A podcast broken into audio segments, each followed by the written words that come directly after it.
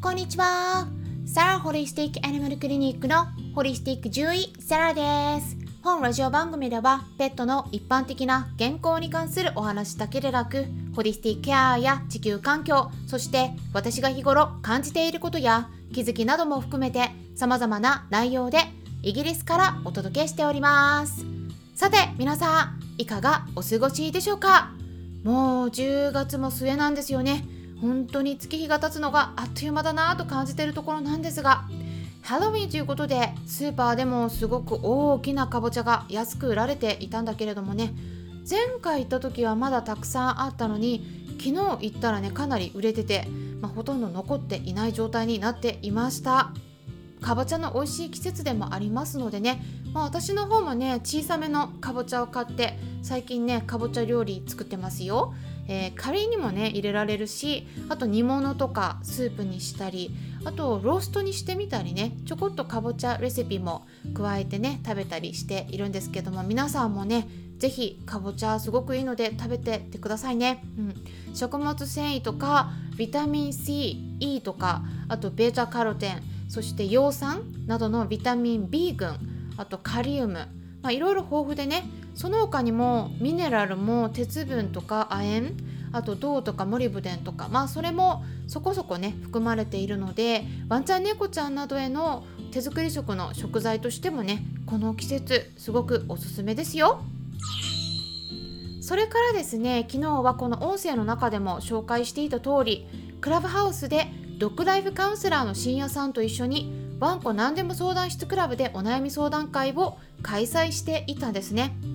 ただねお悩み相談会の方ではだいたいその時間の中で3人から5人くらいからご質問いただいてお答えしていく感じなんですけどね。なので限られた時間の中でしかお答えができないのでなかなかねお話もちょっときちんとしきれなかった場合もあるかなって思うこともありますね。まあもっとしっかりとしたアドバイスが欲しいっていう場合はどうしてもね血液検査とか画像検査とかしっかり見せてもらってから今飲んでるお薬がどうかとか利用してるサプリメントそれぞれについてあとペットフードどんな商品をどのくらい何回与えているのかとかねまあほんと具体的に細かいところもお伺いしてその状態に合わせた回答をしていく必要があるのでもっと詳しくアドバイスもらいたいっていう方は個人的にねご相談にお申し込みしていただくようにお願いします。相談サービスの方はねもうあんまりね大々的に宣伝してないんですね。私が対応できる数がねやっぱ限られてて結構リピーターさんがね多くて最近ご相談が結構増えているのでね。でその合間を縫ってクラブハウスなどでもお話しさせてもらったりこうやって毎日の音声配信とか YouTube からも情報発信しているっていう感じになっているんですね。まあ、大体私がねお伝えしていることっていうのはもう私の中では結論がね出てるんですけどもやっぱりね飼い主さんそれぞれいろんなご意見方針などがありますからねまだまだねやっぱ、うん、情報が浸透してないなっていうのを感じてるところがあるんですね。まあ、音声の方は去年から始めてて毎日配信してるのでもう400回超えてるんですけどね、まあ、それでも皆さんはねまだ行動を起こすまでの理解に至ってないんですね。例えばね私はもう以前からペットフードは超加工食品だよってね 中にはねもうたくさん発がん物質含まれてるんだよってお伝えしてますね。うん、これ添加物だけの問題じゃないんです。どんなにどんなに頑張ってもオーガニックの食材を利用していたとしてもこれ特にドライフードの場合ねフリーズドライはちょっと省きますけどドライフードの場合加熱とか酸化によるダメージは防げないので栄養がいろいろ入ってたとしてもきちんと吸収できるわけではないんだよとかねいろいろお伝えしていますね。で皆さんね頭ではなんとなくあなんかなんとなく悪いんだろうな添加物とかもね、うん、分かるしってね思っていらっしゃると思うんですけどじゃあペットフードをじゃあね与えるのをやめられるかっていうとそこまでねやめられる方はやっぱ少ないですね。うん、もちろんねやめて手作り食与えてる方もいらっしゃいますけれども一般の方の場合はねそこまで至らないですね。やっぱりねだから一つ一つ結論だけお伝えするんじゃなくてなぜそうなのか一つ一つこう論文のデータを紹介したりとか細かくね解説していかないとなかなか浸透しないんだなっていうのを私としてはね実感してるんです。なのでぜひねまずはこの音声を聞いてくださってる方の中でペットフードについて疑問を持ってる方がいらっしゃったら私の YouTube チャンネルのペットフードに関する動画を全部見てみてください今のところね今のところペットフードに関するものとしては15本出してます。本当に本当に基本的な基礎的なことしかお話ししてないんですけどそこでは。それでもね少しでも理解していただけるんじゃないかなと思います。で最近はねがんについてもお話しさせてもらう機会が増えてますが今回は抗がん剤を受ける時に必ず気をつけた方がいいことがありますのでそちらについて解説していきます。興味のある方は是非最後まで聞いてみてください。まずですね一緒に暮らしている子ががんとか腫瘍になったとしたらねこれはすっごくショックだと思うんですね。もう今やただワンちゃんの中でも特に大型犬の2頭から3頭に1頭の割合では腫瘍になるとも言われてるくらいもうありふれた病気なんですね。ただなぜがんになるのか言いますともちろんね犬種によって同じような腫瘍とかがんになってる子が多かったりするので血統とか犬種猫種遺伝も関係はしていると思うんですがただ私たち人間の世界ではねアメリカのハーバード大学と連携して運営されているこの研究所があるんですけど名前が Broad Institute って呼ばれるアメリカの研究所ですね。そこで行われた研究データによると遺伝子が関わってる使用っていうのは全体のたったの10%程度なんです。ほとんど90%は生活習慣とか環境に関連しているといった結果が報告されているんですね。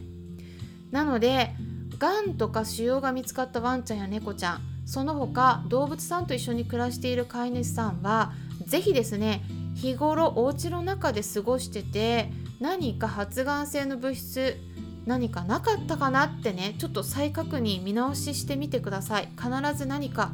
あるはずなんです。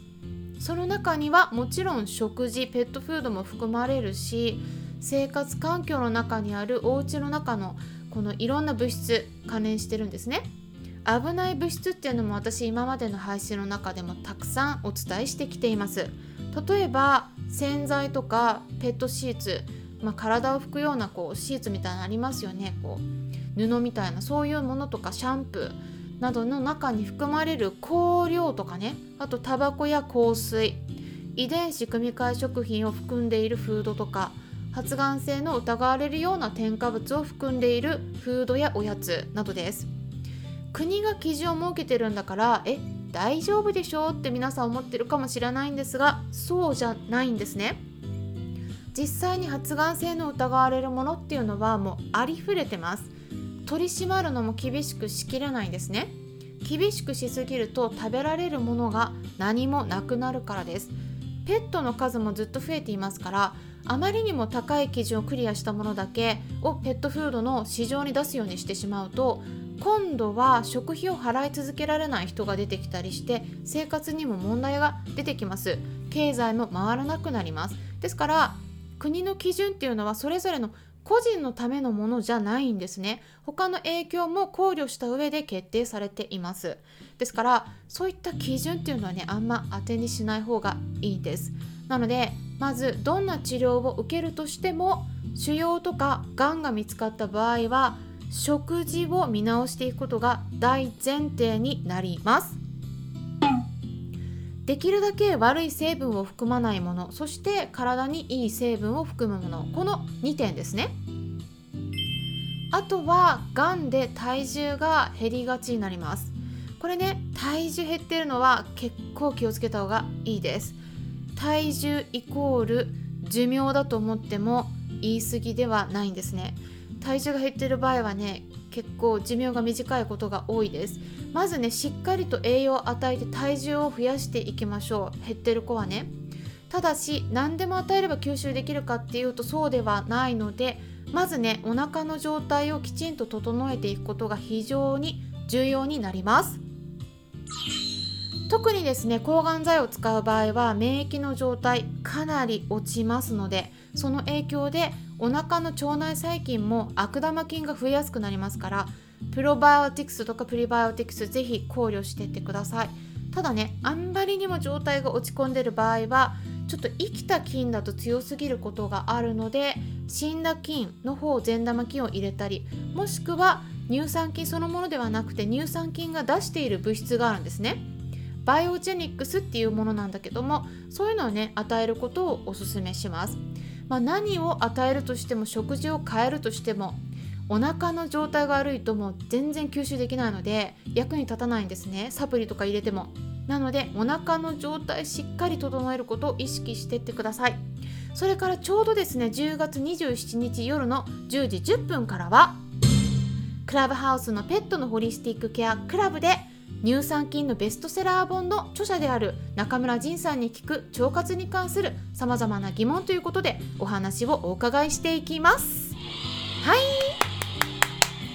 乳酸菌の選び方とか生きている菌よりも死んでる菌の方がいいのとかまあ、いろいろですねお伺いしていきますのでぜひですねクラブハウスの方チェックしてみてください。概要欄の方に記載しておきます。どんな治療をするとしても体の土台を作っていく上で今回お伝えしたこととっても大切な内容になりますのでぜひ参考にしてもらえればなと思います。他にもですねいろいろやれることあります。ということでねあのまだちょっとお話ししきれない部分たくさんあるんですけれどもいつかお話しできればと思います。考えています。ということで今回は抗がん剤を使う時に必ず気をつけた方がいいことというテーマでお話ししていきました。参考になったという方はよろしければいいねボタンのクリックとかフォローもしてもらえたら嬉しいです。それではまたお会いしましょう。ホリスティック獣医サラでした。